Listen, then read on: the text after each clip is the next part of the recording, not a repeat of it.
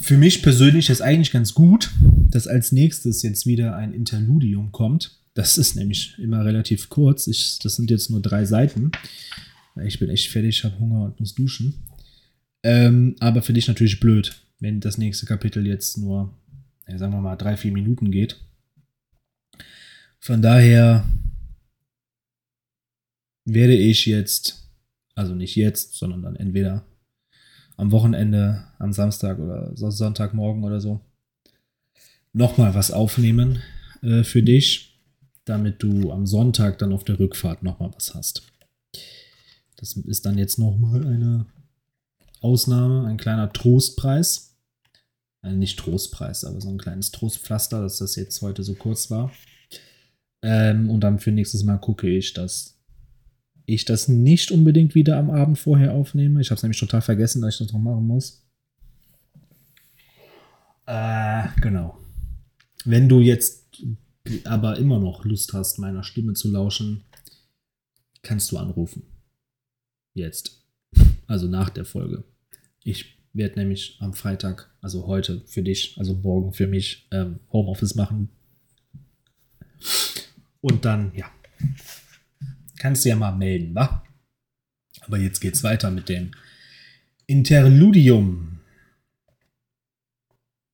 Ich kenne natürlich die Geschichten über Arthas Menethil, sagte Anduin, nachdem sie verstummt war.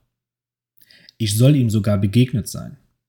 Mein Vater kannte ihn, als er noch jung war, und er kam einmal zu Besuch nach Sturmwind.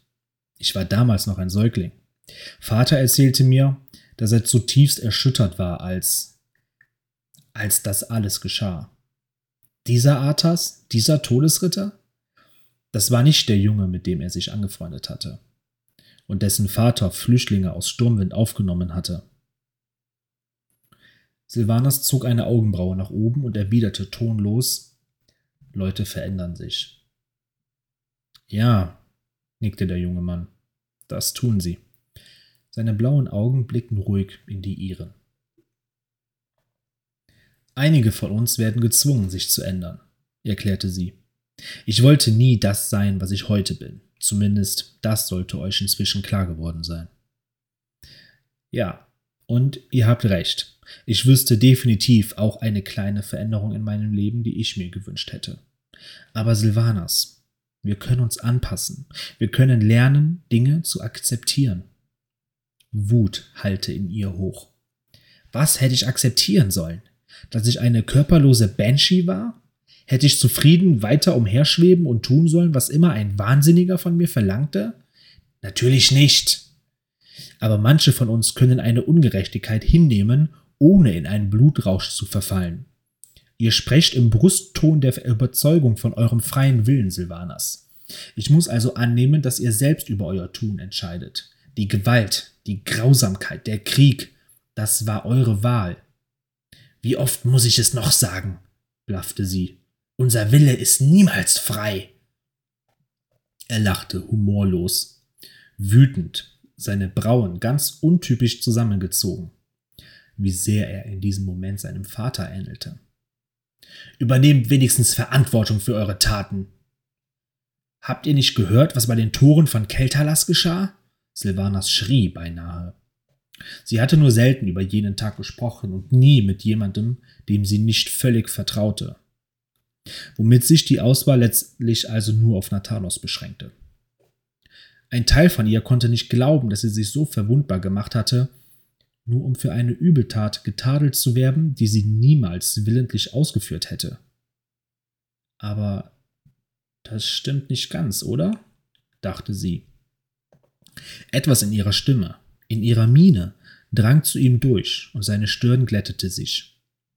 Ich habe zugehört, sagte der König leise, beinahe gütig. Ihr habt mir vieles erzählt, was ich noch nicht wusste.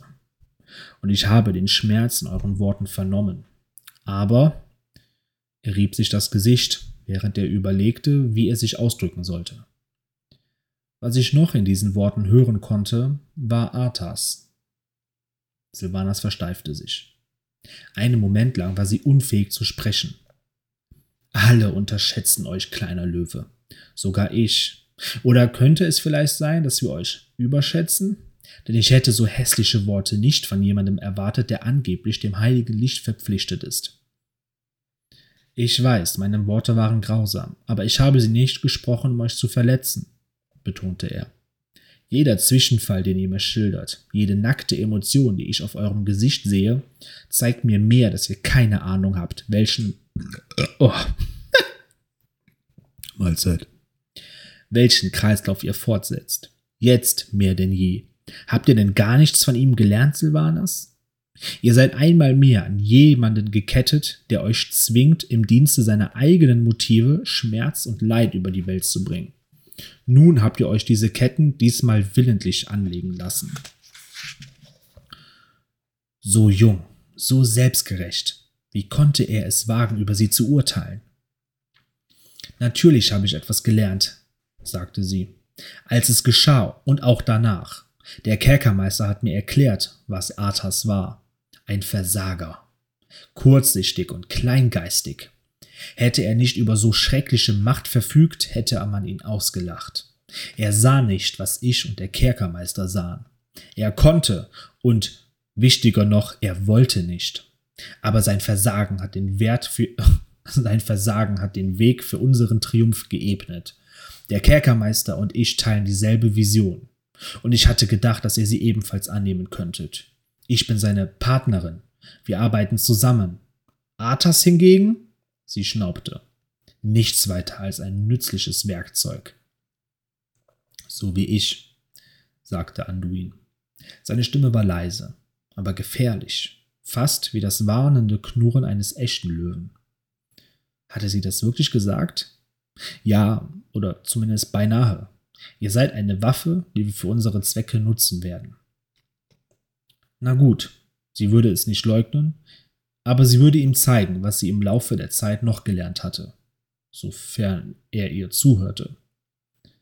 Es muss nicht so sein, erklärte sie leise. Ihr könnt an unserer Seite stehen, ihr könnt uns helfen, für Gerechtigkeit zu sorgen. Nicht nur Gerechtigkeit für uns, sondern für alle. Ist es nicht das, was ihr euch wünscht? Anduin schüttelte frustriert, verärgert und ungläubig den Kopf wenn ihr von diesen Dingen sprecht, von diesen Seiten an euch, dann will ich beinahe glauben, dass eure Taten wirklich ein falsches Bild von euch zeichnen. Aber jedes Mal erinnert ihr mich von neuem daran, wer ihr seid.